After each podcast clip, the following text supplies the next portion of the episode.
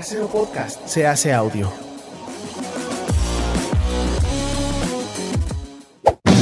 ¡Chavos, banda!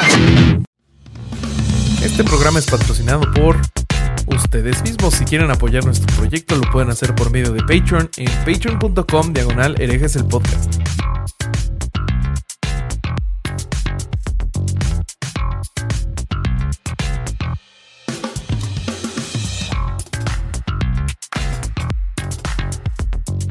¿Qué tal mis estimados herejes? Bienvenidos a Herejes el podcast, un espacio para conocer y discutir tópicos históricos, científicos, filosóficos, de actualidad y cultura popular, desde el pensamiento crítico y la evidencia disponible, intentando siempre encontrar el humor y el punto medio, como que hoy le eché más ganas de lo normal. Yo soy Bobby eh, y estamos aquí en su programa Herejes el podcast y me acompañan los abogados del diablo. Eh, Alejandro, el Vasco es que se Lo usaste ¿cómo muy bien.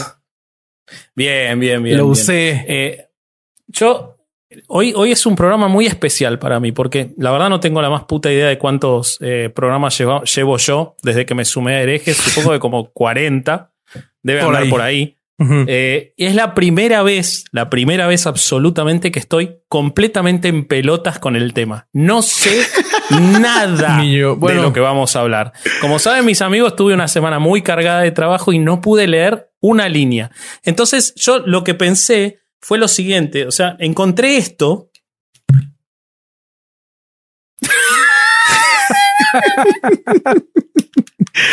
Y entonces yo quiero que Durán me diga si esto es apropiado a la época que vamos a hablar, me lo dejo todo el programa.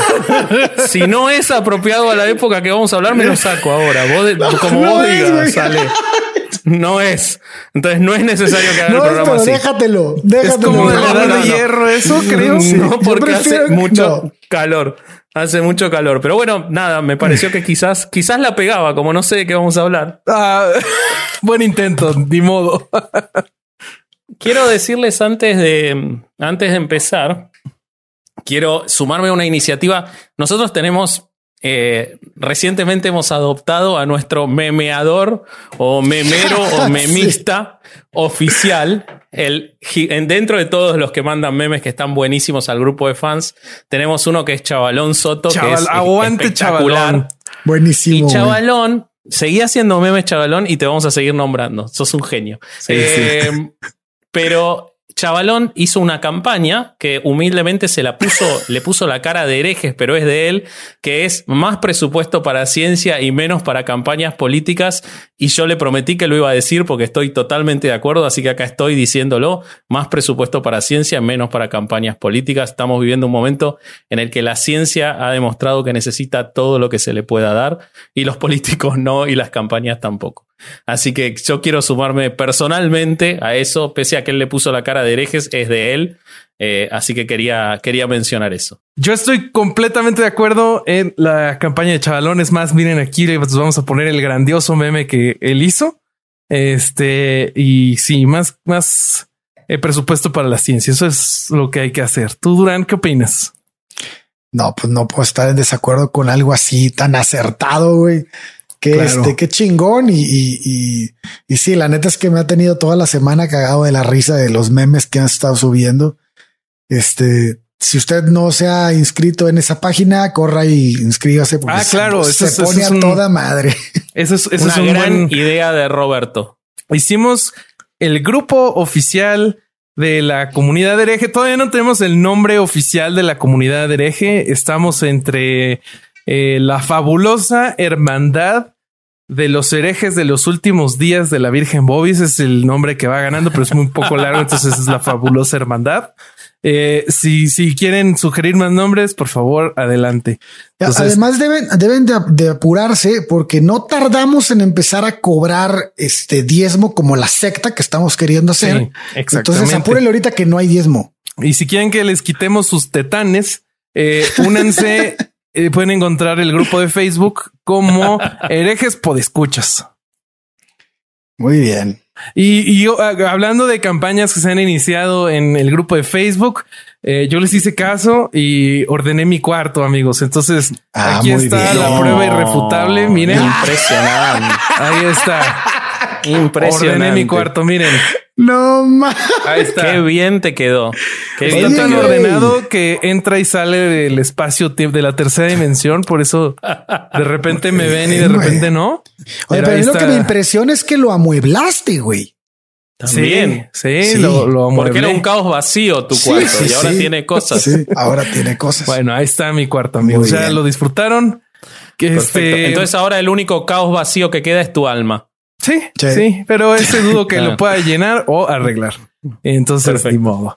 Eh, Sí. antes, antes de continuar, bueno, ya que para que podamos empezar el episodio, les voy a presentar a mi hermoso amigo, el maestro de historia de este salón de alumnos alcohólicos y decep- decepcionantes llamados Herejes el Podcast, Alejandro el. Cosario Durán. ¿Sabes qué es lo peor? Que ya se me había olvidado que no me habías saludado, cabrón. Pinches drogas, güey.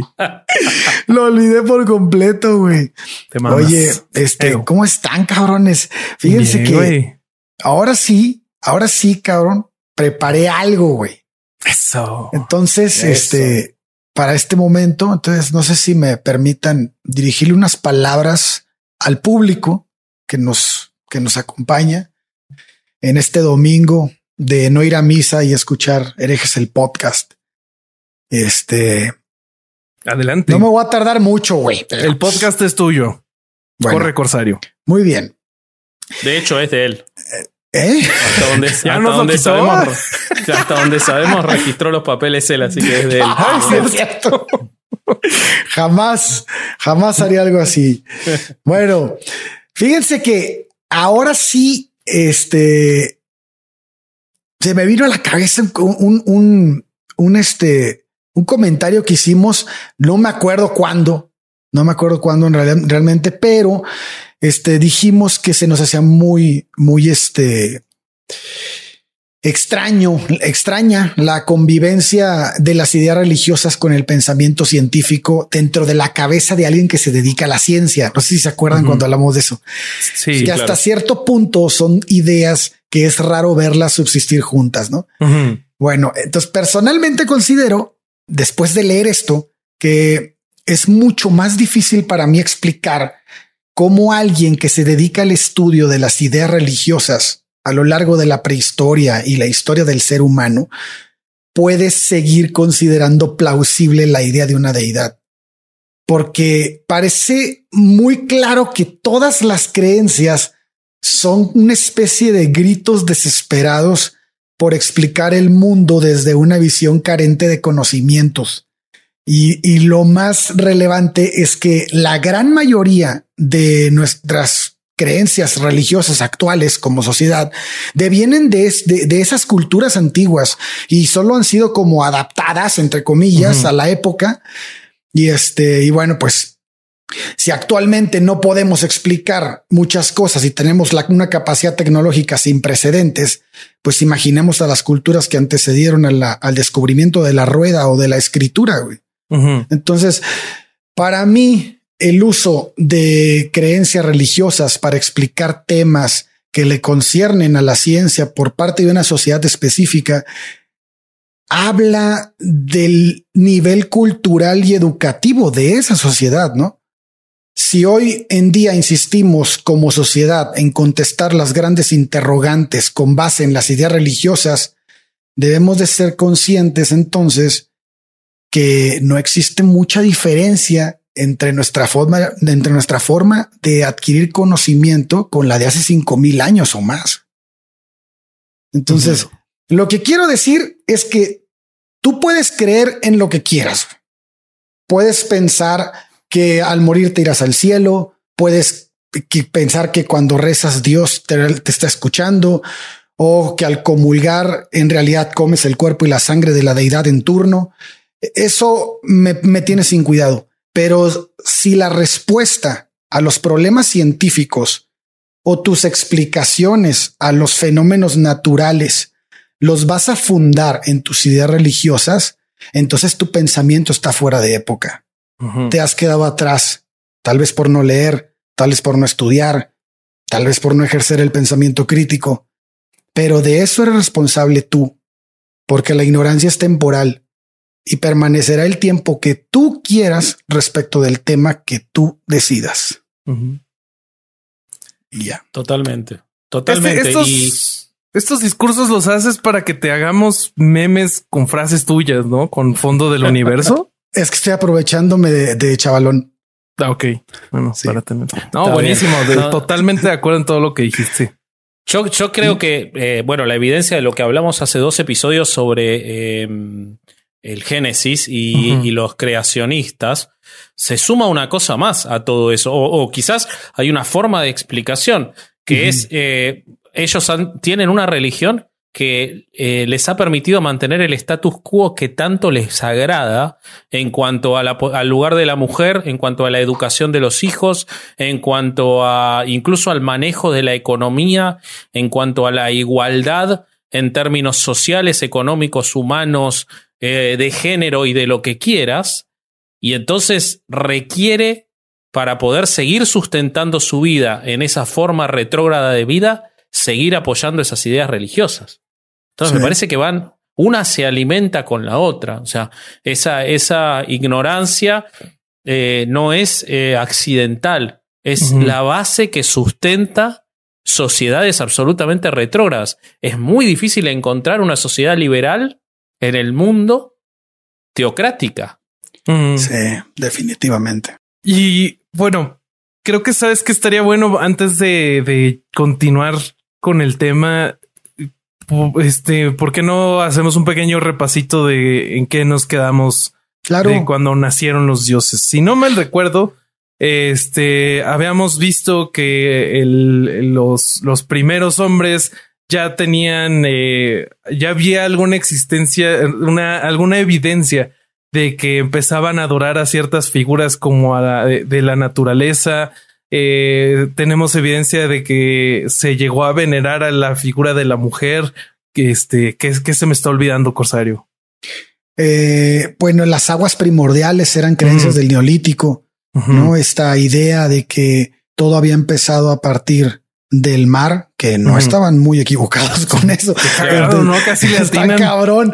Sí, porque, pero bueno, en, en, en Sumeria pasa lo mismo. O sea, donde Ujú. vamos, va- va- viene, y ahí es donde te das cuenta que las creencias que venían del neolítico venían tan fuertes que, que, que son los, los cimientos de las creencias del- de, de los pueblos de Mesopotamia.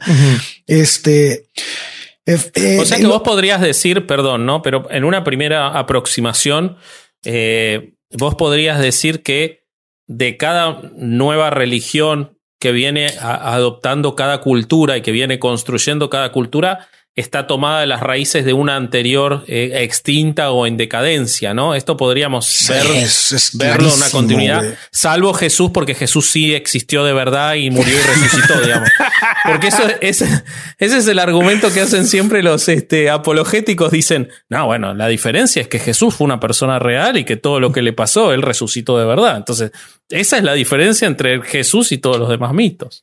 Pero bueno, ese argumento entonces mataría a- al, al Antiguo Testamento y al, y al Génesis, porque ahorita vamos a ver cómo se parece a, a, a la- a todas las creencias antiguas, ¿no? O sea. Vamos, que quiero saber. Me quedé picado con eso en el episodio de, del y es que ahí Génesis, casi no pudimos más de hablar eso. de eso, pero sí, este, sí es muy interesante. Entonces hay que tener en cuenta que estamos en una época en donde las ideas religiosas se confunden con la historia de la civilización. Esto pasa porque cada descubrimiento tecnológico, y creo que esto ya lo hemos dicho en el podcast, cada innovación económica y social va a ser duplicada en una valoración religiosa. Hab- Hablemos un poco de quién ocupaba la antigua Mesopotamia. Voy a centrarme en dos culturas que precedieron a los sumerios y acadios. Una de ellas era la cultura de Tel Halaf, que se estableció al norte de Mesopotamia. Eh, no tenemos muchas diferencias en sus costumbres religiosas con las ideas que hablamos de las culturas del neolítico. En el episodio anterior, en el episodio del, del nacimiento de los dioses. De hecho, ahorita todavía estamos en el neolítico. Entonces, este, algo que era muy característico de, esta cultura era su, su, este, sus figuras de cerámica que tenían dibujadas muchas figuras geométricas o de animales. Entonces, esto es una referencia de esta cultura, la- el uso de la cerámica y de y la forma específica de trabajarla era bastante peculiar. También tenemos. También tenían la pornografía de cerámica, como vimos en el episodio anterior. No, que, bueno, ellos no le encontré nada de eso, pero probablemente sí, no sé. Siempre el eh, interés por la pornografía. Entonces aquí también tenemos a los muertos enterrados junto con ofrendas, entre las que hay figurillas moldeadas de arcilla también. El toro salvaje era venerado como una epifanía a la fecundidad masculina. Las imágenes de los toros, los bucráneos, las cabezas de carnero, la doble hacha, todo esto tenía una función de culto y en relación, obviamente, al dios de la tormenta, eh, que era muy importante en todas las regiones del cercano Oriente Antiguo. Vamos a ver esta imagen de del, del, del toro y en todas. Hasta ahorita es, es una, una creencia que está constante ¿no? en, en este tipo de, de lugares y en estas culturas. Algo interesante es que no hay figuras masculinas hasta el momento, pero sí abundan las representaciones de la diosa madre, a la cual encontramos en ocasiones acompañada de palomas eh, con pechos exagerados, no las palomas, sino ella, y, muchas veces en cunclillas. o será el Espíritu Santo haciendo drag. Pues algo así, güey. ¿Mira? Ahora, no, no existe la posibilidad de que las figuras masculinas no estén porque como eran de cerámica se rompían los pitos, digamos. Porque viste que en todas las figuras, en todas las figuras griegas y todo eso faltan las narices. Claro, entonces puede haber, puede caer así cae de frente y, se parte eso. Fíjate que puede ser, no lo había pensado Vasco. Que o igual alguien lo rompió y se los guardó y se los llevó. Sí, sí. Cosas que hizo Bobby, cuando fue al Louvre. se robó los huevos. Muy bien. Después de ser tan infantilmente interrumpido, por nosotros, el corsario continuará con el relato. Fíjense que no sabemos qué destino tuvo la cultura jalafiense. Eh, si fue destruida o desapareció o desapareció simplemente, no tenemos idea, pero fue una cultura que floreció entre, mil, entre 6100 y 5400 antes de la era común. Entonces, en ese momento, justo cuando estaba por terminar ese, ese periodo de esa cultura, empieza a difundir, a difundirse la, fuerza de otra cultura muy importante, que es la segunda que les voy a comentar, y es la cultura, el periodo del Obeid. Eh, esta era originaria de Irak meridional, o sea que del sur de, Irak. Entonces sabemos que el periodo de Obeid está dividido en seis y abarca de 5600 a 3700 antes de la era común. Eh, esta cultura estaba desparramada por toda Mesopotamia, era enorme y este, y no, no tenemos conocimiento de ninguna otra cultura prehistórica que haya ejercido tanta influencia como esta. Eh, tenemos un considerable progreso en el trabajo de los metales, desde hachas de cobre como algunos objetos de oro que probablemente usaron para ornamentación, no sé. Eh, pero bueno, existen esos, objetos y acumularon su riqueza eh, mediante la agricultura y el comercio. Entonces, la novedad que yo encontré que es bastante significativa con la cultura de Obeid es la aparición de templos monumentales. uno de los más notables es el Templo Blanco, este, ahorita lo pueden ver en la pantalla.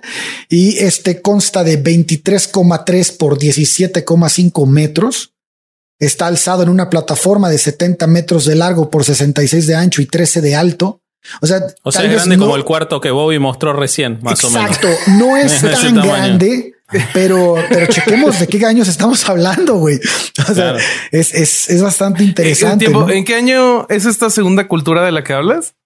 La primera es seis Ajá, eh, eh, estuvieron desde 5600 hasta 3700 antes de la era común. Ah, o sea, según los creacionistas, entonces ya estaba creada la Tierra. Sí. Ah, ok. Porque la Tierra tiene 6000 años, ¿no? Según ellos. Exactamente. Sí.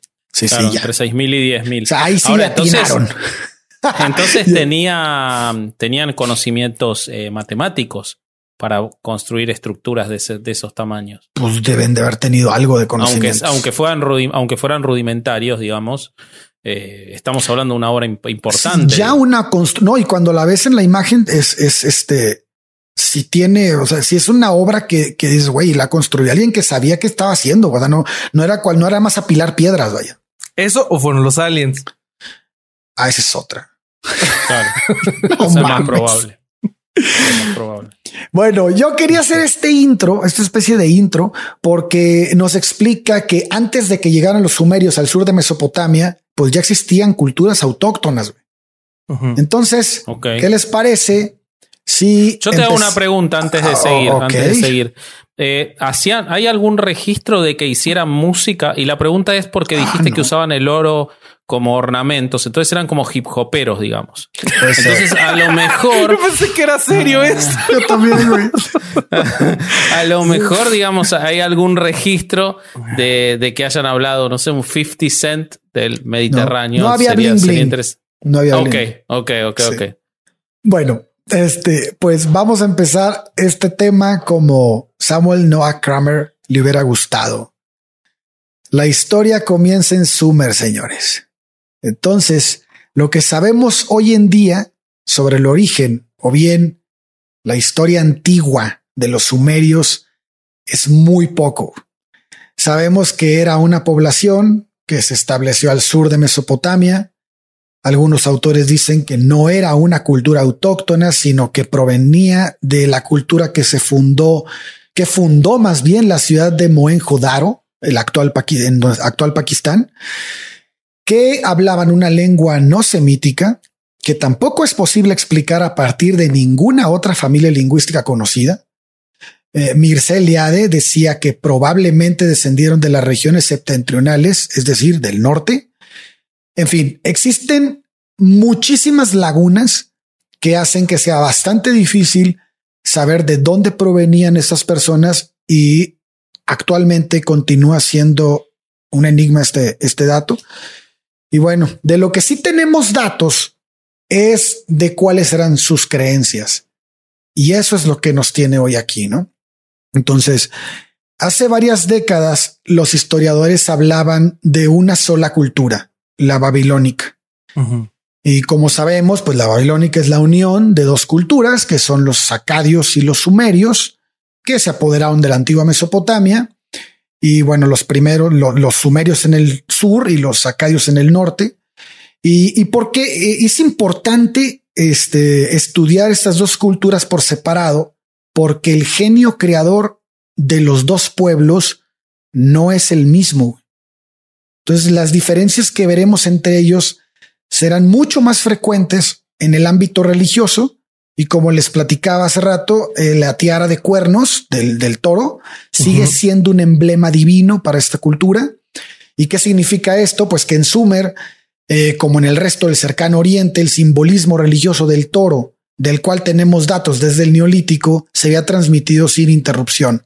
Entonces sabemos que esta modalidad, modalidad divina definía la fuerza y la trascendencia espacial eh, los, los truenos en el cielo eran relacionados al mugido del toro.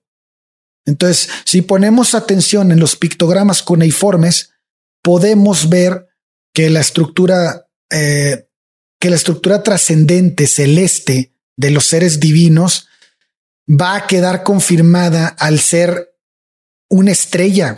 Y, y en verdad que me tuve que ir a otro libro para, para traerles esto, pero este, en este libro de Louis Jean Calvet de la historia de la escritura, se los pongo. Es el que me recomendabas ahorita fuera del aire, ¿no? Chequen. Aquí a ver si lo pueden ver. Aquí está el, la forma en la que en la que dibujaban la estrella. La primera y luego va la evolución del dibujo. No sé si lo alcanzan a ver. Sí. Entonces, lo que, lo que se dieron cuenta es que las deidades eran este, denominadas con ese, con ese pictograma. Y entonces, según los vocabularios, la significación propia de ese determinativo es cielo. Y por lo tanto, se suponía que toda divinidad era un ser celeste. De ahí que los dioses irradien una luz intensa, güey. Mm. Y eso lo vemos en muchísimas culturas de que vamos a, estudiar después, güey. Y arte sacro, güey. O sea, casi cualquier cosa de arte sacro involucra una fuente de luz desde lo divino, ¿no? Hey, it's Kaylee Cuoco for Priceline. Ready to go to your happy place for a happy price? Well, why didn't you say so? Just download the Priceline app right now and save up to 60% on hotels. So, whether it's Cousin Kevin's Kazoo concert in Kansas City, go Kevin, or Becky's Bachelorette Bash in Bermuda, you never have to miss a trip ever again. So, download the Priceline app today. Your savings are waiting. Go to your happy place for a happy price. Go to your happy price, Priceline. Así es. Pero, y, y- y recordemos en todas las apariciones que recibe eh, Joseph Smith, por ejemplo. Joseph Smith, cuando refiere sus dos, las dos apariciones, refiere la luz, y hemos compartido las imágenes, de que también es iluminado fuertemente por detrás y que lo ciega esa luz. Eh, o sea, que ha, ha llegado hasta, hasta, hasta casi de, de manera reciente. Iluminado bien- fuertemente por detrás como la cabeza de Vasco ahorita.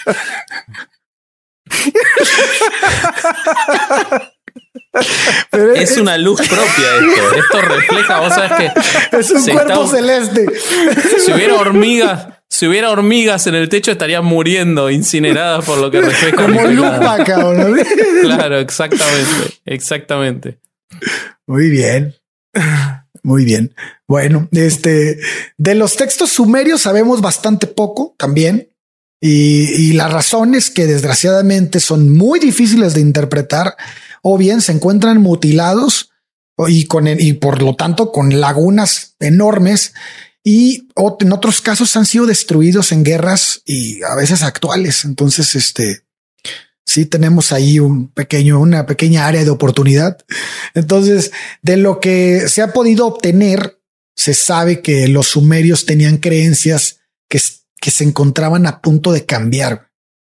Y se considera así porque en relación con la triada de los grandes dioses, es decir, An, Enlil, Enki, que son cielo, atmósfera y tierra, An, por ejemplo, debía de ser el dios soberano por excelencia, ¿no? El cielo. Entonces, el más importante del panteón, güey. Pero An ya presenta en esta, en esta época un síndrome característico del Deus Otiosus, o en español, el dios ocioso, un dios creador que se retira del mundo y deja de vale involucrarse en sus ocupaciones. ¿Y a qué le suena esto, güey?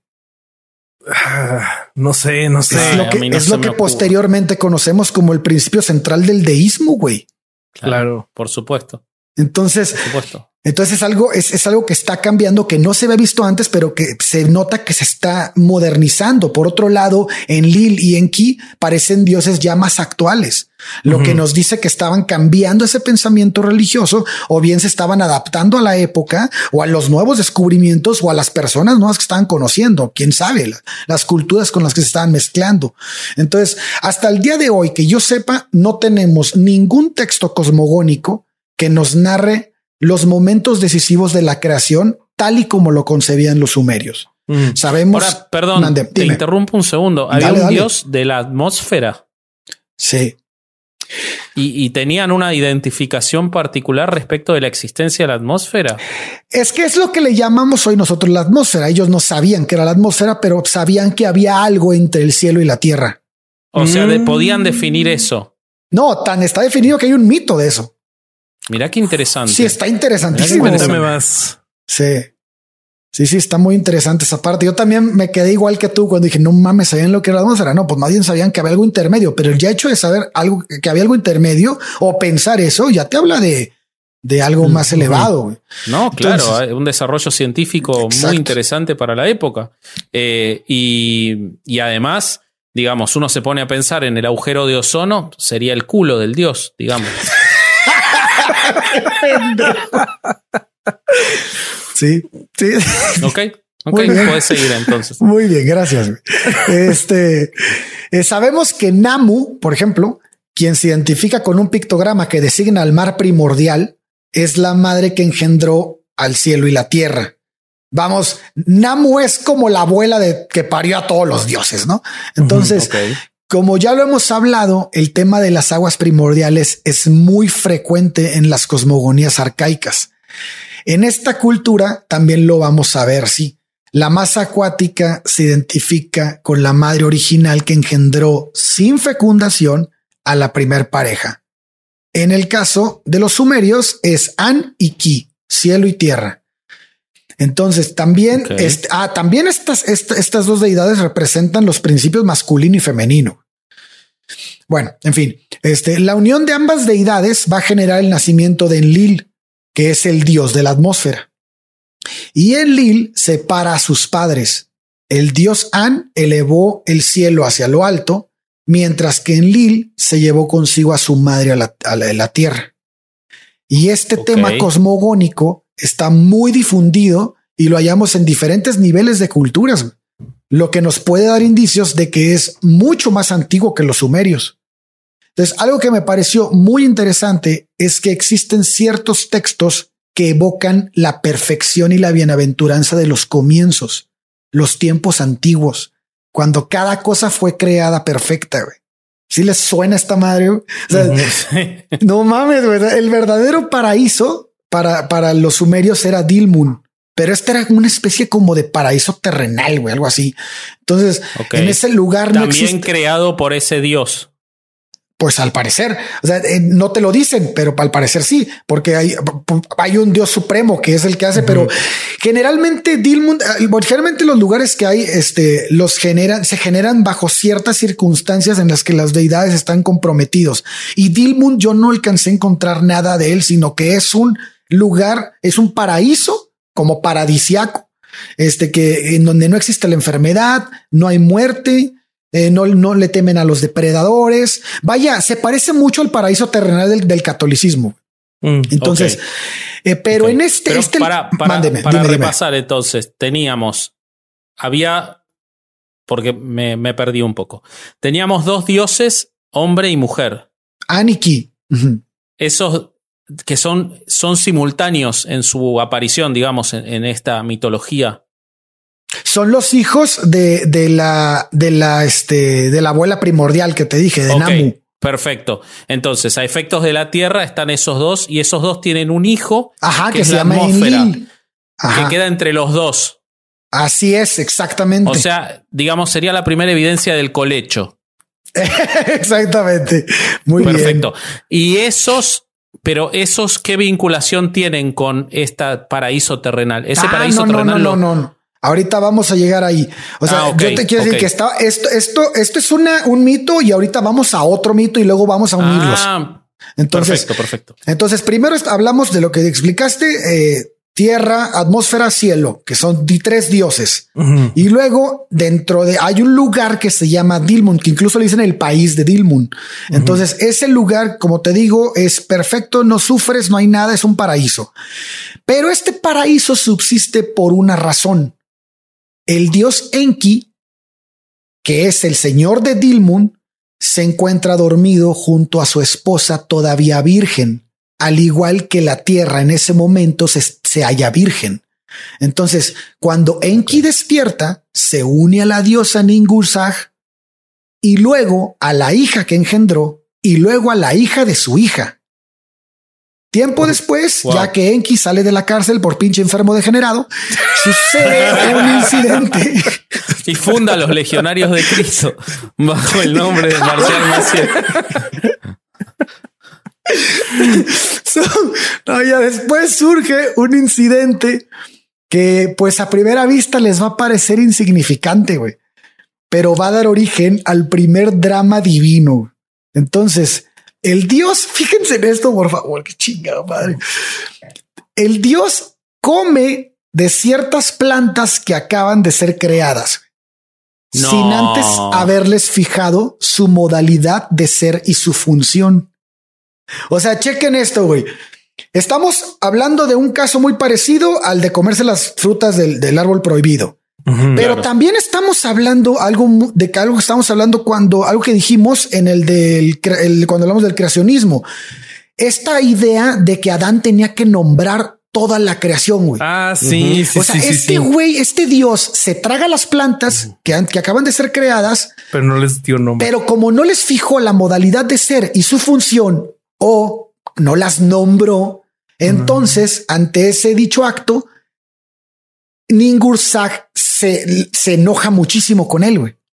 Y entonces, entonces le dice que no lo va a volver a mirar.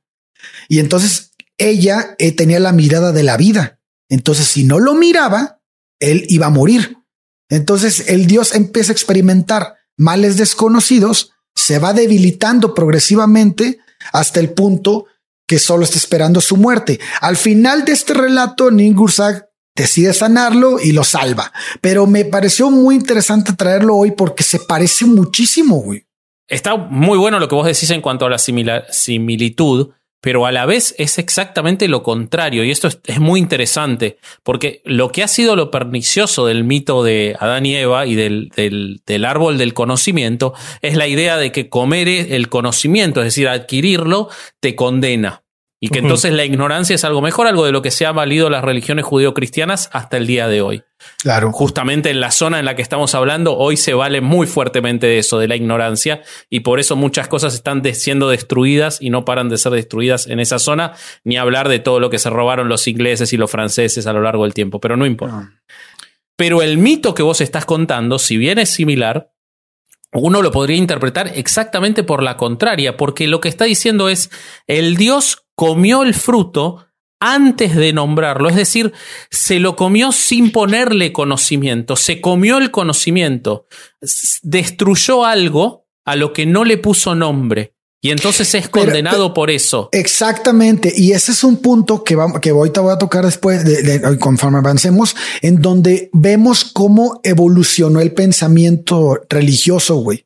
Y evolucionó hacia un lado específico. Ahorita no me quiero adelantar mucho, pero la razón por la que digo que me parece interesante este, traérselos es porque podemos ver cómo esa, hacia dónde va esa evolución, güey. Claro. O sea, pero porque sí se ve que es adaptado, güey. Sí, pero va a un lugar peor. Va, a un lugar, peor. Sí, sí, sí, definitivamente. En este momento, este todavía la política no está metida en la religión, sino que pero creo que algo que también se ve en, en ese mito ya sería como las características de un dios vengativo, ¿no? Como de, a ver, te comiste las plantas y esto. Pero él es Dios, güey. ¿Eh? Él es Dios. Exactamente, pero, pero la, diosa con la mirada de la vida tiene esta actitud vengativa de hiciste esto que no me gustó y te voy a matar. Pero para mí no es un dios vengativo, sino que quiere decir otra cosa más profunda. Güey. Ok. O sea, la gente que inventó este mito quería explicar algo que es mucho más profundo que nada más este, una reacción. De hecho, se me hace que la reacción psicológica de que se enoja se me hace bastante humana. O sea, todavía es más, te, expresa cómo la gente veía eso. Entonces, este, pero es que además era, era, era, era, perdón, pero es eh, digamos, eh, protectora socialmente o, culturalmente. Porque lo, que le, lo que le está diciendo es no destruyas algo antes de conocerlo que es lo que estaba haciendo en su voracidad ese dios al comerse algo sin nombrarlo. Es hay, ah, para mí hay algo más ahí todavía que no sé si estén de acuerdo, pero cuando yo terminé de leer esto, dije, güey, esto es miedo al caos, güey. O sea, son las ganas de controlar y encontrar un orden de lo que mm. ves.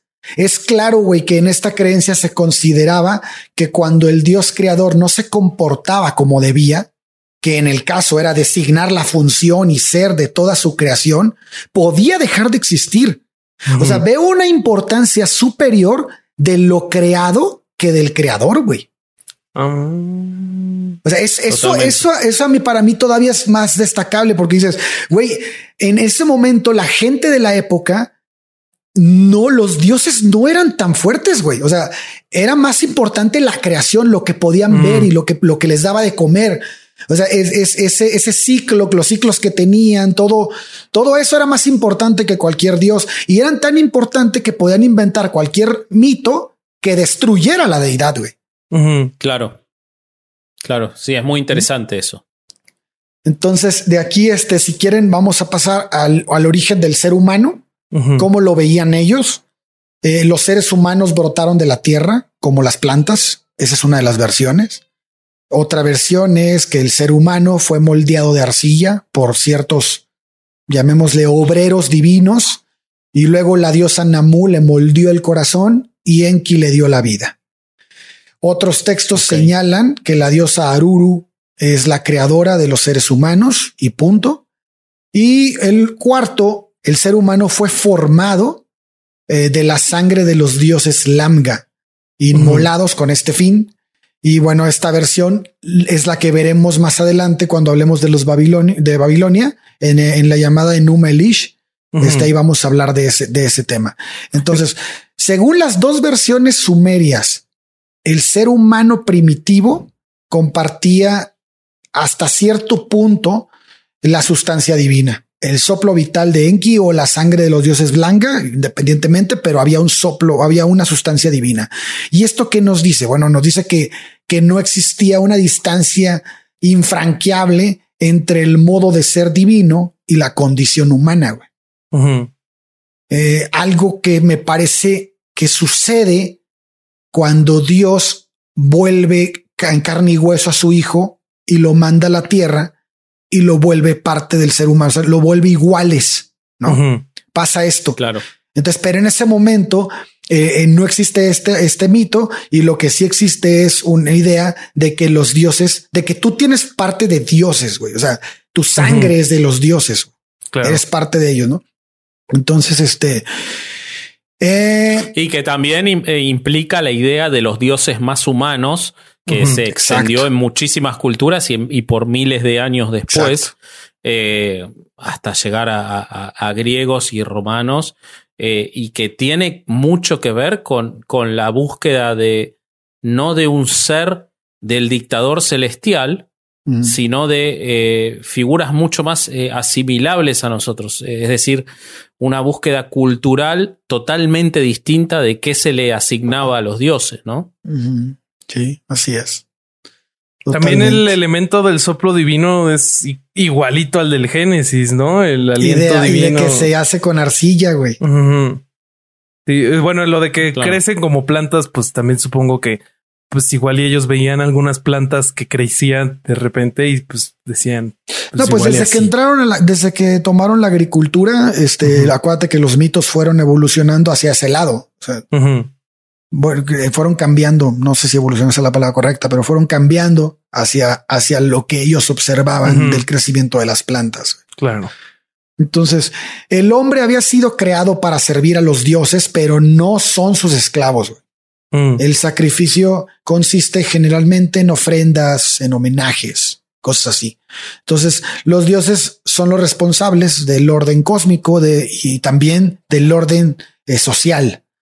Este, cada año nuevo, los dioses dictan la suerte del año que sigue.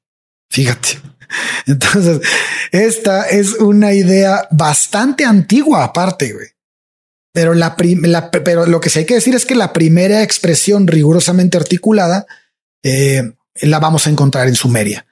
Entonces, el orden cósmico se ve continuamente alterado por la gran serpiente. Esta quiere reducir el mundo al caos. Mm. Y el motivo es simple. Los crímenes, las faltas y los errores de los hombres que van a buscar purgarlos mediante diversos ritos. Pero el mundo siempre va a ser regenerado periódicamente en la fiesta de Año Nuevo. Entonces, el hombre sumerio a esta fiesta le llama Akitil, que significa fuerza que hace revivir el mundo. Y este ritual evoca todo el ciclo de la ley del eterno retorno. Entonces, esta, esta, esta idea en la que el mundo se ha ido tan a la chingada que tiene que volver a, a, este al principio. Y es una serpiente la que destruye esa idea del mundo. Pobre serpiente, no tenía ninguna chance en ese mundo. Pues Siempre tenían la culpa de todo. Entonces, vamos a hablar mucho de esto cuando lleguemos a Babilonia, específicamente de su fiesta de, Año Nuevo llamada Akitu. Y este ritual de Año Nuevo incluía el hierros gamo, eh, el hierros gamos entre la divinidad y el soberano, quien recibía el título del esposo de la diosa Inanna y eh, el, soberano encarnaba a Dumuzi. Este Hierros Gamos actualizaba constantemente la relación entre los dioses y los seres humanos. Entonces, la energía divina se comunicaba directamente a la ciudad o, dicho de otro modo, a la tierra con la finalidad de santificarla y asegurar su prosperidad, eh, el bienestar de este que comenzaba con el año nuevo, en fin. Generalmente este tipo de fiestas empezaban, eh, eh, vaya, se festejaban a finales de año, ¿no? Algo más importante que la fiesta de Año Nuevo era la construcción de los templos. Y al parecer esto era una, pues una especie de reiteración de la cosmogonía, porque el templo es el palacio de Dios, güey. O sea, fíjate desde qué tiempos estamos hablando, güey. los templos que hacían era prácticamente la casa de Dios y tenían un objetivo y un soberano, una especie de soberano en los templos.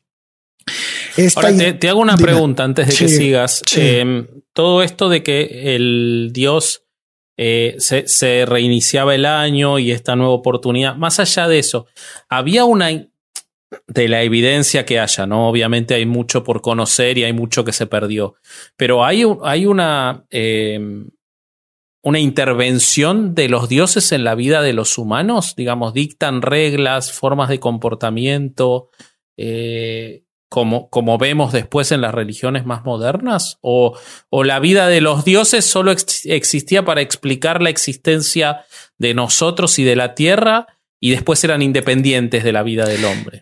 Más adelante lo voy a hablar, pero en relación a lo que contestas, sí había, pero más bien eran como, como que les decían cómo hacer los templos. O mm, les decían así, cosas así. Nada más para la adoración. Ajá, porque sí, el, el dios era eh, como, como estaba, como les estaba explicando cuando empezamos, era más bien un dios parecido al, dios del deísmo, mm, un creador que se iba que ya no le importa. Entonces, como que las creencias y los ritos de los demás dioses que había, como los dioses cósmicos o los dioses este, de principales, tienen más que ver con explicaciones que ocurrían en su entorno. Entonces, era nada más como explicar la atmósfera, el cielo, la tierra, cosas así. Ok. Ok. O sea, era una solo de, digamos, solo una parte de lo que hoy tenemos como religiones. Era la parte de la explicación del todo, no de la intervención en nuestra vida diaria. Hasta ahorita no. Ajá. Entonces, esta idea de la, del palacio de Dios, de los templos como palacio de Dios, es bastante arcaica y está muy difundida. Eh, lo vamos a volver a encontrar cuando hablemos del mito de Baal. También vamos a, este, a encontrar eso. ¿Y por qué es bastante, bastante arcaica? Acuérdense que, que ya estaban armando templos desde, desde las culturas del neolítico como hablamos al principio. Entonces, bueno, según la tradición sumeria, después de la creación del ser humano, uno de los dioses fundó las cinco ciudades principales. Las edificó en lugares como lugares puros y les dio sus nombres y designó, los designó como centros de culto. Eh, los dioses comunican a los soberanos los planos de las ciudades y los santuarios y de los santuarios, que es más o menos lo que estamos hablando ahorita, Vasco. Entonces, el rey Gudea contempla en sueños a la diosa Nidaba, ¿no? Que le muestra un tablero sobre el que están consignadas las estrellas benéficas y, un, y a un dios que le revela el plano del templo. Entonces, esto convierte algo en algo interesante los templos porque los vuelve trascendentales, güey. O sea, ya, ya son, parecen como ser una copia de algo que está en el cielo, en otro lado, güey. Entonces, si me lo dictó la diosa es porque allá existe y quiere que se haga una representación aquí. Pero yo creo que más bien esto es como los inicios de, de estas personas que, que empezaban a tomar la religión para su beneficio, güey. De vamos a construir así porque yo digo, pero a mí me dijo Inana. o sea, es, ese tipo ¿no? de comportamiento que, que luego lo vamos a ver alterado y muchísimo más pronunciado en, otras culturas. Oye, y, si ya se habla de, estrellas buenas y estrellas malas. Sí, sí, sí. En esta época ya había estrellas, ya había constelaciones, güey. Ok, entonces pues, podemos empezar a pensar que en los inicios de la astronomía, ¿no? Puede ser, güey. Puede ser que sí. Por, no, de hecho sí, porque después vamos a ver cómo las ciudades babilónicas tenían sus arquetipos, güey. Y, y, en distintas constelaciones, por ejemplo, Sipar en la, en la de Cáncer, Nínive en la Osa Mayor, mm. Azur en Arturo. Ya, ya notaban estos patrones que se repetían, ¿no? Ah, no, esos patrones ya se notaban desde antes. Mm. O sea, hay historias, hay constelaciones casi desde el neolítico. güey. O sea, sí, sí. No, pues es que era lo único que observaban, güey. El No, cielo era nada súper que hacer sin importante. tele ahí nomás viendo el cielo. El cielo, pues imagínate toda la noche, güey. Era súper importante. No, y sin luz en la tierra. O sea, se- con la se- oscuridad absoluta en la tierra. Imagínate nada más, güey. Entonces vamos a pasar a un tema que les va a encular güey, y es el primer mito del diluvio. Uf. Wow. Entonces, No, pero si Sí. el diluvio sí pasó. Hay alguien que escribió en, en los comentarios de YouTube del episodio del Génesis que el diluvio sí, sí ocurrió Ah, porque ¿sí? hay restos de mamuts en, en el Ártico. Sí. Sí, entonces Sí, creo que, que podemos asumir que cierto. Deberías descartar lo del mito porque el, el diluvio ¿saben sí qué? pasó. Me lo voy a brincar porque, Sí, porque- sí, sí, sí, sí. No Edita mames, esto, no. Bobby, me vamos a quedar mal.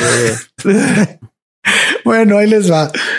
Primero que nada, es importante decir que el mito del diluvio universal aparece casi universalmente difundido. Está atestiguado en prácticamente todos los continentes y en distintos niveles culturales. Esto es peligroso, güey, porque puede hacer creer a las personas que están buscando, tienen un sesgo de confirmación respecto de este tema, que como está atestiguado en todos lados, entonces sí fue real, ¿no?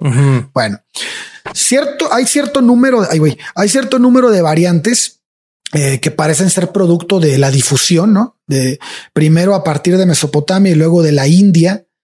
Eh, no queda descartado que una o varias catástrofes diluviales dieran origen a otros relatos increíbles. Puede ser. Hace poquito alguien me escribió eso y este y me decía que que pensaba que de ahí de venía el, el- el mito del diluvio, de que en algún lugar se inundó algo y bueno, este puede ser que eso haya fortalecido el mito, pero este, pero parece, me parece eh, un poco imprudente explicar un, minu- un, un mito tan difundido a partir de unos fenómenos de los que no ha aparecido ningún rastro geológico. Claro. Entonces, la mayor parte de los mitos del diluvio parecen ser consecuencia de un mundo envejecido. Y es prácticamente de lo mismo que hablábamos hace rato del año nuevo. Un mundo poblado por una humanidad en decadencia. Este mundo es sumergido en aguas para después resurgir como un mundo nuevo del caos acuático. Entonces, en muchas variantes, el diluvio es consecuencia de los pecados de los hombres. En algunas versiones obedece al simple deseo de un ser divino que quiere poner fin a la humanidad.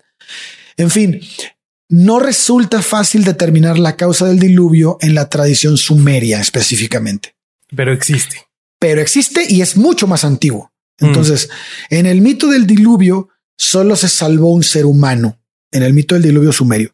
Solo se salva un ser humano, ese ser humano se llama Sisudra y en la, ver- eh, en la, en la versión sumeria y en la versión acádica, porque también tenían un mito los acádicos de los acadios del, del, del diluvio y ahí se llama Utnapishtim. Entonces, la diferencia, eh, a diferencia de Noé, fue que a estos, a este no le fue, a Sisudra no le fue permitido habitar la tierra nuevamente, que emergió de las aguas primordiales. Más o Porque menos. ya estaba Noé con la familia. Sí, o sea, estaban los tres barcos. Puede ser, puede ser. Estaba el barco de Sisudra, estaba el barco de Noé y estaba el de Uxtei Popeye. Entonces, estaban los tres barcos y el primero que llegó fue Noé. Entonces, a los otros no los dejaron. Se estacionó primero, la güey. tierra. Les ganó el lugar. boludo. Había, Sí. había lugar para un solo crucero. Sí, Viste sí. que los, los muelles de cruceros a veces tienen que esperar. Pero si Sudra la llevaba fue- robada, güey, porque si Sudra no traía carga, no le pidieron subir animales, güey. Entonces su barco Ah, ir nada. más Él rápido, viajaba güey. solo. Él viajaba solo. Yo creo que Se- llegó luego Noé y lo sacaron a la fuerza. Se la pasaba masturbándose. Tiempo, tiempo. Entonces- aquí- aquí hay una razón, puede ser. Justo la parte en donde pudiera estar esa ordenanza de meter a los animales, no la tenemos. Hay una laguna en las tablillas. Mm. Entonces puede ser que sí, que sí esté ahí. Entonces Claro. lo sabemos. Claro, claro, claro. Entonces, bueno, Ok, o sea, Ok. mi teoría de la masturbación no es entonces. no puede, puede ser que no, puede ser que sí también, güey. Entonces, eh, a, a este, O sea, que o se estaba masturbando o se estaba cogiendo a los animales. Son las dos opciones que O tenemos. ambas. Porque Tenía dos pitos. Como ambas. Te Como turnas. ambas. Una hora te masturbas y otra hora vas con el Ah. caballo. Muy específico fuiste. Con el, sí, con el Como que caballo, tuviste muy Fue- claro con fue- qué animal iba. Sí, sí, sí. No Tuvo- tuvo dudaste una-. Fue muy específico. Porque además en tu cabeza vino un caballo en particular, hasta el, hasta el pelaje, todo. Güey, me estoy imaginando el meme del pinche Bobby con el caballo. Amigos, no Chavalón, vayan a hacer memes tuyo. de caballos. Chavalón a lo tuyo. Bobby y el caballo. Bueno, ya, cabrones, déjenme seguir. Este. eh, en el mito del diluvio únicamente se salva Sisudra, ¿no? En la versión sumeria. Pero no le es permitido este, volver a la tierra, habitar la tierra. A, diferencia de esto, lo divinizan, güey. Eh, le dan el don de la inmortalidad y eh, ese único sobreviviente es llevado al país de Dilmun, en el caso de Sisudra, y o a la desembocadura de los ríos. En el caso de Upnapishtim, creo que aquí me hubiera gustado ser más sumerio, güey. Se me hace que Dulmun, ir a Dim- Dimun estaba más chingón que ir a la desembocadura de los ríos. Pero bueno, Bueno, desgraciadamente. pero viste, pero pará, pará, ¿Qué? hay un ¿Qué, punto qué, ahí. Qué? No, no, no voy a hacer un chiste. En el Génesis, en Sí. el Génesis, cuando relatan, ¿se acuerdan del episodio, ah, hace dos episodios que hablamos del Génesis? Los cuando ríos, relatan ¿no? dónde estaba la tierra prometida, la relatan entre los ríos de la Mesopotamia. ah, sí. Porque sí, de estaba hecho, el Éufrates ahí. Pues de ahí viene. de hecho, nombran el Éufrates. O sea que la desembocadura de los ríos, es decir, el lugar en el que se juntan, es ah, donde sí el es Génesis cierto, describe que se encuentra el paraíso. Tienes razón. Así que sí, sí hay un vínculo ahí. Si hay un vínculo con, con los acadi, con los acadios. Con los acadios. Desgraciadamente, de la versión sumeria solo conocemos un pedazo porque de un debate en el que, en el cual no estaban de acuerdo los miembros del panteón, se determina destruir a la humanidad mediante el diluvio. Pero ya después como que no sabes qué pedo. Entonces, uno de los dioses evoca los méritos del rey Sisudra y se le hace saber la decisión tomada por otro, otra deidad, le hace saber la, la, decisión tomada por An y Elil, y de aquí en adelante el texto está interrumpido. Entonces, probablemente si Sudra recibe indicaciones precisas referentes a la construcción del arca, pasados siete días y siete noches, el sol aparece de nuevo y si Sudra se postra ante el dios solar, Utu. Y bueno, eh, en el último fragmento conservado, An y Enlil le confieren la vida de un dios y le dan el aliento eterno de los dioses para después enviarlo a Dilmun. Eh, el tema del diluvio reaparece en la epopeya de Gilgamesh, este famoso texto que está muy bien conservado y revela anal- analogías muy claras, mucho más claras, eh, con el relato bíblico, ¿no? Y entonces se sabe que ambos proceden de la misma fuente antigua. Y bueno, este, eso es el diluvio de, de los sumerios. Eh, vamos a tener obviamente un mito del diluvio muchísimo más, este, eh, mejor relatado en, cuando hablemos de Babilonia, porque vamos a hablar del Enuma Elish y la epopeya de Gilgamesh. Pero bueno, pues para que se queden con la probadita de los sumerios y, y darnos cuenta que el mito es bastante viejo, o sea, bastante viejo y, y- y de lo que tenemos ahorita, porque probablemente hubo muchas culturas anteriores que le pasaron de voz en voz a, a- a los sumerios esa, Claro. esa idea, ¿no? Bueno, luego vamos a hablar de otro mito que me pareció muy interesante, que es el de el descenso a los infiernos de Inanna y Dumuzi.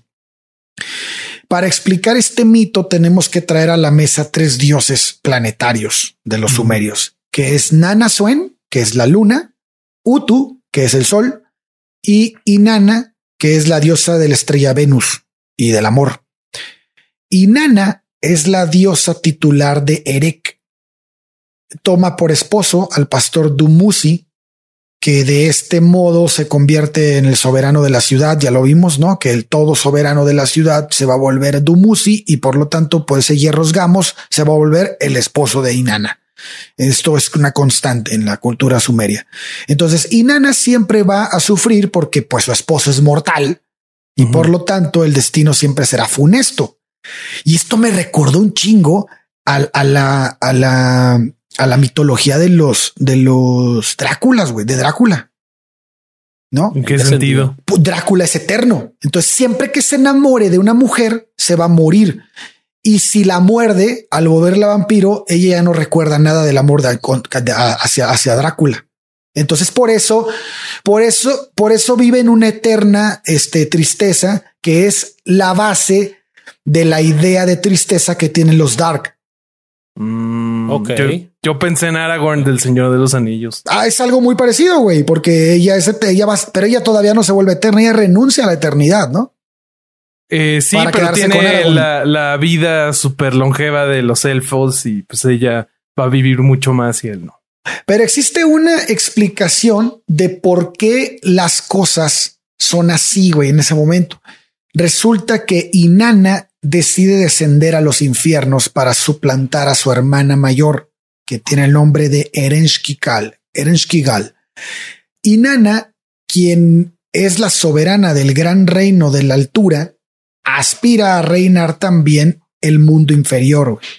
Entonces aquí estamos viendo como los principios de una ambición, ¿no? De querer todo. Entonces, este, eh, Inanna logra entrar al palacio de Erenskigal y este, eh, pero, ah, pero conforme va pasando las puertas, que son siete puertas, eh, de esto también qué pedo, son siete puertas, el portero que la, que, la atiende en las puertas la va despojando de sus vestidos y adornos. Entonces Inanna llega completamente desnuda hasta donde está su hermana. Y Erenskigal fija su mirada en ella, la mirada de la muerte, porque pues, es la, la, mera mera del, del infierno, y el cuerpo de Inanna queda inerte. Entonces se supone que la vestimenta y todo lo que trae la ornamentación, todo eso era lo que le daba el poder. Entonces, al, estar desnuda, ella no tiene ningún poder sobre su hermana. Entonces, al cabo de tres días, Nin Shubur, que es amiga de Inanna, este sigue las, las órdenes de Inanna antes de irse. Le dijo, sabes qué? Si no regreso, haz esto y esto y esto, no? Eh, al cabo de tres días, Nin Shubur, que es la amiga de Inanna, eh, por las, por lo que le había comentado de que si no regresaba, este, hiciera cierto tipo de cosas, informa a los dioses en Lil y Nanasin.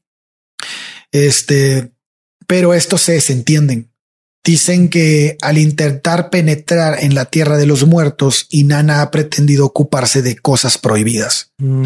Entonces, en todo esto, todo esto tiene, digamos, es evidente que es la raíz de muchísimos mitos griegos. Sí, totalmente. Eh, no, no lo podemos ver, digamos, mucho más elaborado si uno se quiere, pero probablemente no es porque está más elaborado, sino porque nos han llegado mucho más enteros a nuestros días. Pero se pueden ver eh, traslaciones muy, muy directas de todo eso.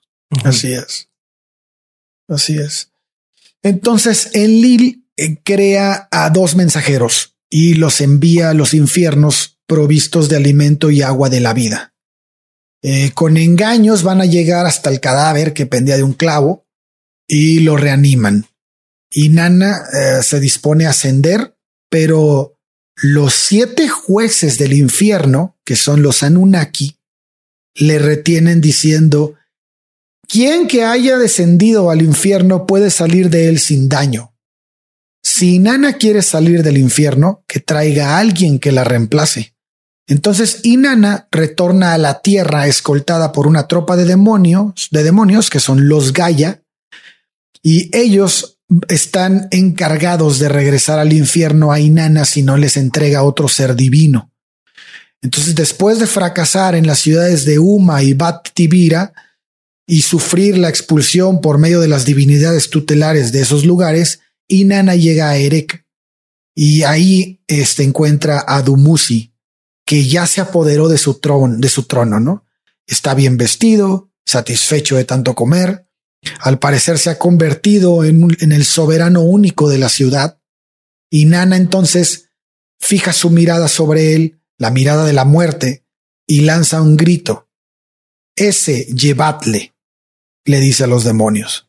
Entonces Dumuzi suplica a su cuñado Utu, que es el dios Sol, que lo meta, metamorfose en una serpiente, otra vez vuelve la serpiente, y huye hacia la casa de su hermana Gestinana. Y luego a su redil, es, escondido en su redil de ovejas. Entonces ahí se apoderan de él los demonios, lo torturan y lo arrastran a los infiernos. Y después tenemos una laguna enorme, pero lo que sabemos es que al parecer Erenshkigal eh, se compadece de Dumuzi y le permite estar solo la mitad del año en el infierno y la otra mitad en la tierra. Entonces, eso es importantísimo porque con la condición de que su hermana lo reemplace los meses que estará en la tierra. Entonces, por haber participado en escondiéndola, ¿no? Escondiéndolo. Entonces, este mito lo vemos repetido en la cultura cádica en su versión de el descenso de Ishtar a los infiernos. Es prácticamente Ishtar es Inanna, ¿no? Entonces, la diferencia es que en esa versión eh, son los grandes dioses los que intervienen para liberar a Ishtar. Y es claro por qué lo hacen, güey, porque Ishtar, al igual que Inanna, representa la vida. Su ausencia, por lo tanto, representa la desaparición de la vida. Entonces, el punto clave en este rito es la muerte. Los reyes sumerios, como más tarde los reyes acádicos, encarnan a Dumuzi o a Tamuz, en el caso de los acádicos, en el Hierros Gamos con Inanna, con Ishtar. Entonces, esto nos habla de la aceptación de la muerte ritual del rey. Para los acádicos, el descenso de Tamuz se daba en junio y junio o julio, al que llamaban el mes de Tamuz, y luego en seis meses subiría de nuevo. Entonces, esto me recuerda mucho a, a los ritos de los equinoccios, güey porque el descenso de Tamuz es como si anunciara la llegada de los meses fríos, güey. Sí, claro. O de las noches más largas. Entonces, el mito narra el fracaso de la diosa del amor y la fecundidad en su intento de abolir la muerte. Y por lo tanto, los seres humanos, como algunos dioses, deben aceptar la alternativa vida-muerte. Y la figura de Dumuz y Tamuz encarna ritualmente por, encarnada ritualmente por los reyes sumerios y acádicos, tiene la importancia decisiva al efectuar un acercamiento entre las modalidades divinas y humanas. Mm. A partir de ahí, todo ser humano podía aspirar a disfrutar de aquel privilegio reservado para los reyes. ¿no? Claro. Y bueno, interesante. Sí, está muy interesante ese mito. ¿Tienen algún comentario? De eso. No, no, no. Para, le sigo, le sigo si quieren. Es solo, solo lo que había dicho Vasco antes de pues, lo similar que es a, a los mitos griegos es, lo que más me llama la atención. Pues es que deviene todo de ahí, güey. Se, se pasaron de voz en voz, ¿no? Bueno, estos, estos ya no, estos ya no, porque estos ya tienen la escritura. Y, sabes qué, qué, qué podría ser, güey. Eh, o sea, obviamente estoy hablando sin saber, pero en este, en este mito, la diosa fracasa al vencer a la muerte, pero si te vas a la Biblia, según la Biblia, Jesús sí vence a la muerte, ¿no? Entonces uno podría pensar que dijeron, ah, bueno, pero nuestro Dios, que si es el chido, ese sí vence a la muerte. Sí, porque acá la importancia era este dejar a la muerte como algo constante, o sea que, que, que, sucede y que le sucede a la gente de a pie, güey, no a los dioses. Entonces, este. Era Pero es que me parece que hay algo que es fundamental en eso, que es lo que hablábamos antes. O sea, estas religiones, o por lo menos lo que nos llegó de ellas, estaban encargadas de explicar los fenómenos de lo que pasaba. En cambio, las religiones este, judío-cristianas están encargadas de indicarle al hombre lo que tiene que hacer para no enojar a ese Dios. Ahí está la diferencia eh, sustancial. Tomaron los mitos que ya existían, pero los utilizaron con un fin político, que es el control social. Claro. Eh, político, educativo, como quieras verlo. El otro era solamente tengo unas preguntas que no puedo contestar, de las que no tengo explicación. ¿Cuál puede ser? Y lo buscaban de la forma con las herramientas que tenían a su alcance, ¿no? Creo que ahí está la diferencia sustancial. Y, y, y, lo que vos decís, Bobby, es, es este gracioso porque sigue siendo un argumento hasta hoy, como decíamos antes. Eh, constantemente están haciendo hincapié ellos en que todo lo demás, ellos hablan los cristianos, todo lo demás es mito menos la, el cristianismo porque, está fundado en un... Exactamente. Sí, sí, totalmente. Exacto. Entonces a ese sí hay que obedecerlo. Así claro. Oigan, pues vamos a cerrar este episodio con la síntesis, ¿no? La síntesis sumero-acádica para poder este, entrar en el próximo nacimiento de los dioses, no sé cómo le, le, llamemos. Adolescencia de los dioses, este será infancia, digamos. este, a, la, a la Babilonia, ¿no? A la antigua Babilonia. Entonces, para poder entender cómo es que se formó Babilonia, debemos tener en cuenta de que la simbiosis cultural entre los sumerios y acadios va a tener como consecuencia cambios en los nombres de los dioses, pero no en su esencia. La lengua sumeria mm, eh, se dejará de utilizar hacia el año 2000 antes de la era común, pero va a ser conservada como un idioma litúrgico y, y, en definitiva la lengua del saber. O sea, todavía durante 15 siglos más, güey. Entonces, en esta etapa tenemos grandes nombres en Sumeria, como Sargón, el rey de Akkad, eh, su imperio que se hunde al cabo de un siglo, como consecuencia los ataques de los Gutis, que eran bárbaros, y luego los Gutis no van a durar ni un siglo en el poder, eh, y entonces tenemos la llegada de la tercera dinastía de Ur, y en ese, en, este punto eh, culminante de Sumer, ese es el punto más culminante de Sumer, mejor dicho. Eh, luego serán acosados por los elamitas y por los amorreos, por el este y el oeste respectivamente, y finalmente Sumeria se hunde. Eh, durante dos siglos Sumeria va a estar dividida en varios estados y luego tenemos la llegada de Amurabi, quien era el soberano de Amorreo de Babilonia, pero hasta 1700 no lograba imponer ninguna unidad entre la la sociedad. Y bueno, la dinastía de Amurabi no iba a lograr mantenerse en el poder ni un siglo. Y luego otros bárbaros, los casitas, descienden del norte y comienzan a molestar a los amorreos. Y finalmente, hacia el año 1525, logran triunfar. Serán los dueños de Mesopotamia durante cuatro siglos. Y bueno, hasta aquí nos vamos a quedar porque no nos vamos a meter en Babilonia hasta el próximo episodio. Excelente. Eso es para la próxima, amigos. Excelente. Pues. Cuando siga esta serie tan, tan querida por nosotros y por el público. A mí me encanta. Yo, yo soy feliz. A mí también. yo la disfruto mucho. Sí, yo también la disfruto. Sobre todo porque no tengo que estudiar. puedo hacer chistes tontos. Yo te tengo una pregunta porque yo estaba meditando hace ratito sobre cuando uno aprende historia en el colegio. Muchas de estas cosas te las cuentan en el salón de clase de que así es y así es como sabemos, pero muy rara vez a uno se le dan los elementos para investigar más. Entonces, si alguien escuchó este capítulo y tiene interés de aprender más de estas primeras culturas, ¿dónde lo puede buscar? Uy, es que hay muchísimos libros. Miren, por ejemplo, el ¿Por qué no haces tu recomendación del día de hoy? Sí, pero no voy a hacer ninguna recomendación de los libros que estudié. Este, Voy a hacer una recomendación de el cuando empecé el episodio, les dije, este, vamos a, iniciar este episodio como le hubiera gustado a este, a Samuel Noah Kramer. Recomiendo el libro de Samuel Noah Kramer que se llama La historia comienza en Sumer. Ok. Y este, y esa, esa sería mi recomendación para el día de hoy por el tema. Excelente. Échenselo. Pero sé muchísimo ¿eh? y todos los días salen cosas. Muy bien. ¿Tú, Vasco, qué recomiendas hoy? Yo antes, antes de recomendar una reflexión que tengo eh, eh, en la lengua desde, desde, la mitad del episodio eh, respecto de todo esto que es tan interesante y bueno, nos encanta la historia.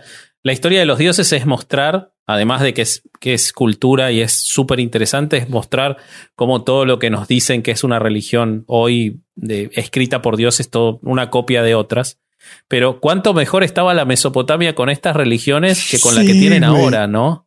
O sea, la que tienen ahora es, no la voy a nombrar porque se la dejamos esos problemas a Clemente, pero eh, es la, lo más retrógrado que puede haber, mucho más que esas religiones de hace 6.000 años estaban mejor hace 6.000 años que ahora. Eh, Claro. En cuanto a, en cuanto a, de hecho, estos de ahora son los que están destruyendo lo que quedaba de todos esos templos y de todos esos registros eh, para que, salvo lo que se salvó en museos, no quede nada. Pero no, mi recomendación no tiene nada que ver. Es un libro excelente de Nicolás de Crecy, un- una comedia absurda francesa que se llama Super Monsieur Fruit, eh, que quiere decir el super hombre fruta. Es muy divertida. Es este, la historia de un hombre que tiene la capacidad de convertirse en frutas como si fuera un superhéroe. Es extraordinaria. si tienen la posibilidad, es un delirio maravilloso. Se van a reír y es, es genial este libro. Por favor, no dejen de buscarlo.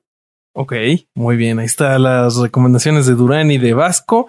Yo hoy les voy a recomendar un libro que también me recomendó Caro y que estoy escuchando que se llama Creativity Inc., que es de Ed Catmull y de Amy Wallace, que cuenta la historia de Pixar. Entonces, yo creo que este libro a ti te gustaría mucho, Vasco, porque Sí, es de, de cómo, cómo se fundó la compañía, cómo adentro trabajan siempre enfocados en la creatividad para siempre seguir produciendo las mejores historias posibles. Están bastante enojados con Disney ahora los de Pixar porque Ah, no sé. las no sé. últimas... Y sí, porque las, la última se estrenó, Soul se estrenó en, Es cierto. directamente en la plataforma eh, y ahora terminó ganando el Oscar a Mejor Película Animada y se supone que la próxima la van a vol que es Luca, la van a estrenar también en la plataforma. Entonces están viendo cómo Disney los está sacando de los cines a Pixar. Y hay bastante enojo, Uf. dicen, entre, entre los internos de Pixar. Pero no hay cines ahorita, güey. Ya hay Bueno, pero- algunos, pero, Ya en Estados Unidos, en, en Inglaterra ayer hicieron una raid para 3.000 personas. Me decís que no vas a poder ir al cine. Puede ser, ¿eh? Puede ser que den autorización para un rave, pero no, no pueden ir al cine. Como aquí, Puedes que hay autorización para ir a la iglesia, pero los niños no pueden ir a la escuela. Bueno, eso me parece, eso me parece muy bien. eso me parece muy bien. Eh, bueno, Es educación sexual. híjole, qué horrible. Eh, Ay, bueno, cabrón. pero pues creo que ya con eso termina el episodio, ¿no? ¿Qué, qué más tenemos? ¿Tenemos No, algún ya. anuncio? No, nada. Nada. Eh, nada. Sí, tenemos un anuncio. Tenemos un anuncio. Vamos a empezar eh, con una nueva especie de serie en nuestro canal de YouTube que van a ser eh, entrevistas sin tema eh, previo hacia gente que nos interesa mucho. Así Claro. que pronto prepárense que va a Ah, venir sí. eso. Eh, no también nombre, tenemos pero el anuncio de los pre-shows en vivo. Este, para los que son patrons de nosotros, a partir de eh, en la semana pasada, porque esto lo van a escuchar eh, el fin de semana del este, ¿qué será? Del 10, creo, de, de mayo. No, del 9 de mayo. el- del el fin de semana del 9 de mayo. Este, los pre-shows ya los vamos a empezar haciendo en vivo el día de la grabación y lo van a ustedes poder disfrutar. Este, entonces, si quieren participar en la plática anterior al episodio, únanse a nuestro Patreon en patreon.com diagonal el podcast. Cuesta tan solo 5 dolaritos, o sea, 100 pesos mexicanos. Eh, Sí. Y nada. Únanse. Y tienen el Hellmail, tienen los, los pre-shows exclusivos, que además ahora son en vivo, o sea que hasta pueden interactuar. Tienen el Hellmail una vez por mes que sorteamos un Patreon, ya hicimos dos y ahora en dos semanas sorteamos quién va a estar en el tercero. Eh, tienen la reunión mensual con, eh, con nosotros en, por Zoom. No sé qué más quieren. Yo tampoco sé qué más quieren. Este, Oye, chingos oye, de yo- contenido. Yo, yo, yo quiero, o sea, yo quiero hacer un, un, un anuncio. A ver, No sé si me lo permitan. Pues ya que, Por a ver. Este, Correcto, fíjense que yo tengo una muy buena amiga que se llama Araceli Mina. Es amiga mía de hace muchos años. Y ella se fue a vivir a un lugar en la Huasteca, Potosina, y tiene un lugar de, de turístico que se llama Huastequeando, que este, que está muy chingón y está abierto todo el año y además tiene las medidas, este, que para, para este, mantenerte a salvo de la pandemia. Entonces quiero hacerle promoción a su, a su negocio y este, y quiero que lo busquen por Facebook si es que les interesa. y que nos cuenten qué tal les fue. Venga, vamos a la Excelente. Huasteca, amigos. Es un lugar hermoso. Muy bonito. Entonces, ahí están los anuncios de Herejes Podcast. Y si esto por el momento, este fue otro domingo de no ir a misa, porque hoy sí es domingo y escuchar Herejes el podcast. Vámonos. Bye, adiós.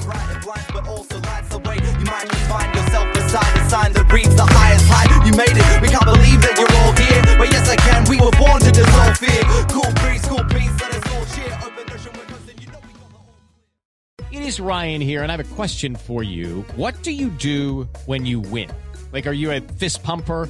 A woohooer, a hand clapper, a high fiver. I kind of like the high five, but if you want to hone in on those winning moves, check out Chumba Casino. At chumbacasino.com, choose from hundreds of social casino style games for your chance to redeem serious cash prizes. There are new game releases weekly, plus free daily bonuses. So don't wait. Start having the most fun ever at chumbacasino.com. No purchase necessary. VGW Group. Void were prohibited by law. See terms and conditions. 18 plus. ¿Estás listo para convertir tus mejores ideas en un negocio en línea exitoso? Te presentamos Shopify.